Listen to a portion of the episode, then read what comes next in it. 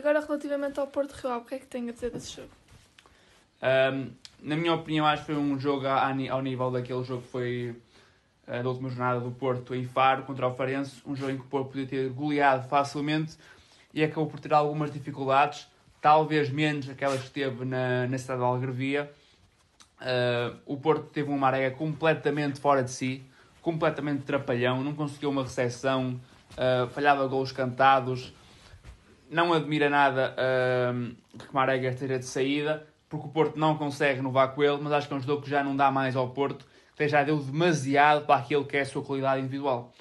Uh, um Rio Ave com um novo, uh, mas muito pouco esclarecido. Eu acho que nesta equipa do, do Rio Ave, Francisco Geraldo tem que ser titular indiscutível nesta equipa, porque é um jogador que dá outro critério ao jogo, dá outra clarividência ao processo ofensivo da equipa e que quando o Geraldo não joga, a equipa tem certas dificuldades de transição porque não tem um jogador que defina tão bem como o Francisco Geraldes o faz.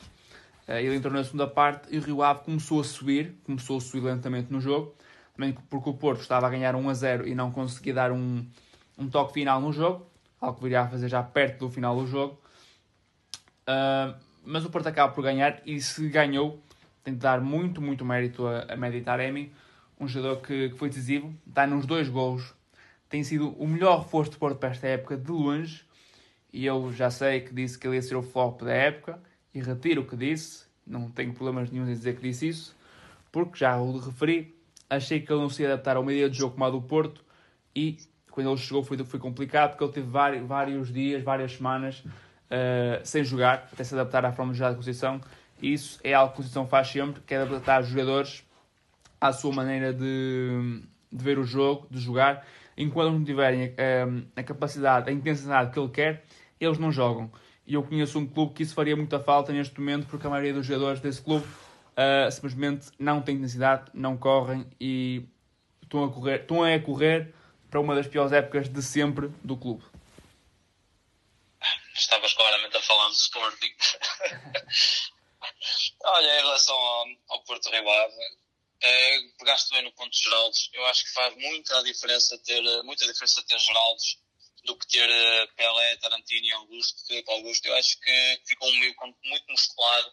Eu percebi o porquê de Miguel Cardoso nesta, neste seu regresso ao Rio ter optado por um meio campo mais musculado. Sabemos que o Porto, muito do seu jogo passa ali pela zona entre uh, Sérgio Oliveira e Matheus Uribe, mas sempre tudo ao contrário. Ou seja, o Rio Ave nas transições ofensivas tinha imensas dificuldades em chegar efetivamente à frente lateralizava muito bem o seu jogo, principalmente para o lado direito de, de Ivo Pinto, mas notava-se claramente que o Rio Ave faltava-lhe um cérebro, faltava alguém capaz de ligar os setores todos. E Geraldes, quando entrou, fez exatamente isso. O próprio Guga, quando entrou, mexeu com o meio campo da, da equipa da Vila Condense. Mas foi pouco, foi pouco Ave para um Porto que desde o início do jogo esteve no total controle da partida. O Porto faz o 1-0 e, e, quase que entra em modo cruzeiro, ou seja, sem grandes percalços, sem grandes situações de, de, de apuro, uh, salvo raras exceções, onde a defesa do Porto resolveu, ou Marchezinho foi chamado a intervir, e a verdade é que o Porto controlou completamente o jogo, não houve aqui um momento onde nós achássemos para, se calhar, o Rio Ave vai conseguir dar a volta, vai conseguir entrar na discussão do jogo. Na minha opinião, não houve exatamente um momento desses e portanto esta, esta, esta vitória é como se costuma dizer assim espinhas. O Taremi, tu disseste que ia ser o maior flop da época e eu disse que o Ricardo Quaresma também ia ser, portanto estamos os dois no mesmo barco e, e não há muito a fazer. Uh, o Taremi, acho que o Benfica neste momento está a dar com a cabeça na parede, metaforicamente falando, porque abdicou completamente de um grandíssimo negócio, uh, valor baixo, rendimento garantido e portanto o Porto bem antecipou-se ao Benfica e conseguiu chegar a, a acordo com o Rio Ave e com o jogador.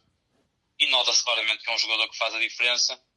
Num dia mal de Marega como foi o caso Taremi chegou-se à frente e assumiu a batuta do ataque Luís Dias também esteve bastante bem a aproveitar aqui a ausência do Otávio para marcar pontos e quiçá até ganhar o lugar do Otávio no 11 inicial e depois temos um Porto muito compacto atrás e quando assim é, fica difícil uma equipa que ainda está a aprender outra vez a jogar futebol, porque nota-se claramente que Miguel Cardoso quer outra maneira de jogar para o Rio Ave. O próprio treinador disse isso no final do jogo, que ainda está muito longe, mas que devemos lá chegar. e nós também cá estaremos para ver se o Rio Ave, evidentemente, vai regressar aquele futebol bonito e vistoso que jogava quando ficou em quinto lugar, sob a batuta de Miguel Cardoso, e portanto logo se vê. Em relação ao Porto, neste momento, a parte do Sporting é claramente o candidato principal a ser campeão nacional.